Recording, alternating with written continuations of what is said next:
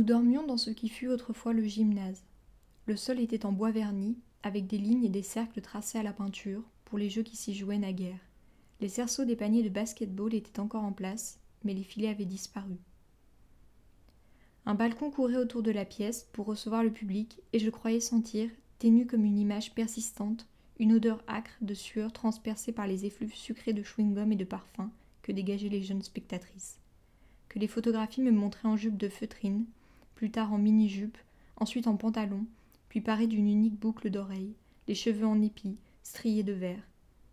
On avait dû y organiser des balles, leur musique y traînait encore, palimpseste de son nom entendu, un style succédant à l'autre, courant souterrain de batterie, plainte désespérée, guirlandes de fleurs en papier mousseline, diable en carton, boules de miroir pivotantes, poudrant les danseurs d'une neige de lumière. Cette salle sentait les vieilles étreintes et la solitude, et une attente de quelque chose sans forme ni nom. Je me rappelle cette nostalgie de quelque chose qui était toujours sur le point d'arriver et qui n'était jamais comme ses mains alors posées sur nous, au creux des reins, ou comme ce qui se passait sur le siège arrière, dans le parking, ou dans le salon de télévision, le son coupé, avec seules les images à clignoter sur la chair émue. Nous soupirions après le futur. Comment l'avions-nous acquis, ce don de l'insatiabilité? Il était dans l'air, et il y demeurait, comme une pensée à retardement, tandis que nous essayions de dormir dans les lits de camp qui avaient été disposés en rangée, espacés pour que nous ne puissions pas nous parler. Nous avions des draps de molleton, comme ceux des enfants, et des couvertures de l'armée, des vieilles, encore marquées US. Nous pliions soigneusement nos vêtements et les déposions sur les tabourets placés au pied des lits. La lumière était en veilleuse, mais pas éteinte. Tante Sarah et tante Elisabeth patrouillaient. Un aiguillon électrique à bétail était suspendu par une lanière à leur ceinture de cuir. Pas de pistolet pourtant, même à elle on n'aurait pas confié une arme. Les revolvers étaient réservés aux gardes, triés spécialement parmi les anges. Les gardes n'étaient pas autorisés à entrer dans le bâtiment, sauf sur appel, et nous n'étions pas autorisés à en sortir, sauf pour nos promenades, deux fois par jour, à faire deux par deux le tour du terrain de football qui était maintenant entouré d'une clôture en maillon de chêne, surmontée de fils de fer barbelés.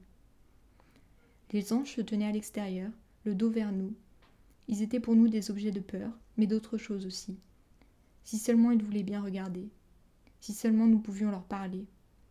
Quelque chose pour être échangé, pensions-nous. Quelque arrangement conclu, quelque marché, nous avions encore nos corps. Tel était notre fantasme. Nous apprit à murmurer presque sans bruit.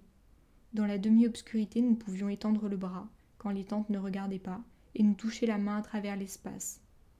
Nous apprîmes à lire sur les lèvres, la tête à plat sur le lit, tournée sur le côté, à nous entre-observer la bouche. C'est ainsi que nous avons échangé nos prénoms d'un lit à l'autre. Alma, Janine, Dolores, Moira, June. Bonjour, je m'appelle Léna et je viens de lire les premières pages d'un roman que vous aurez peut-être reconnu si vous avez suivi l'actualité série de ces dernières années. Vous devinez? Il s'agissait de La Servante écarlate de Margaret Atwood. Si j'ai choisi de lire le début, c'est parce que je trouve qu'il introduit parfaitement à l'univers sombre et très particulier inventé par Atwood. Comme je suis amoureuse de sa plume, je ne pourrais que vous la louer, et je trouve que dans ce livre-ci, elle a notamment réussi à créer un personnage principal féminin particulièrement fort, magnifique, courageux et débrouillard. Pour être tout à fait honnête, je relis ce roman à peu près une fois par an, et je me régale toujours autant. À partir de la semaine prochaine, je vous propose une incursion dans le vaste domaine de la poésie. Je vous souhaite une très bonne semaine et vous dis à vendredi.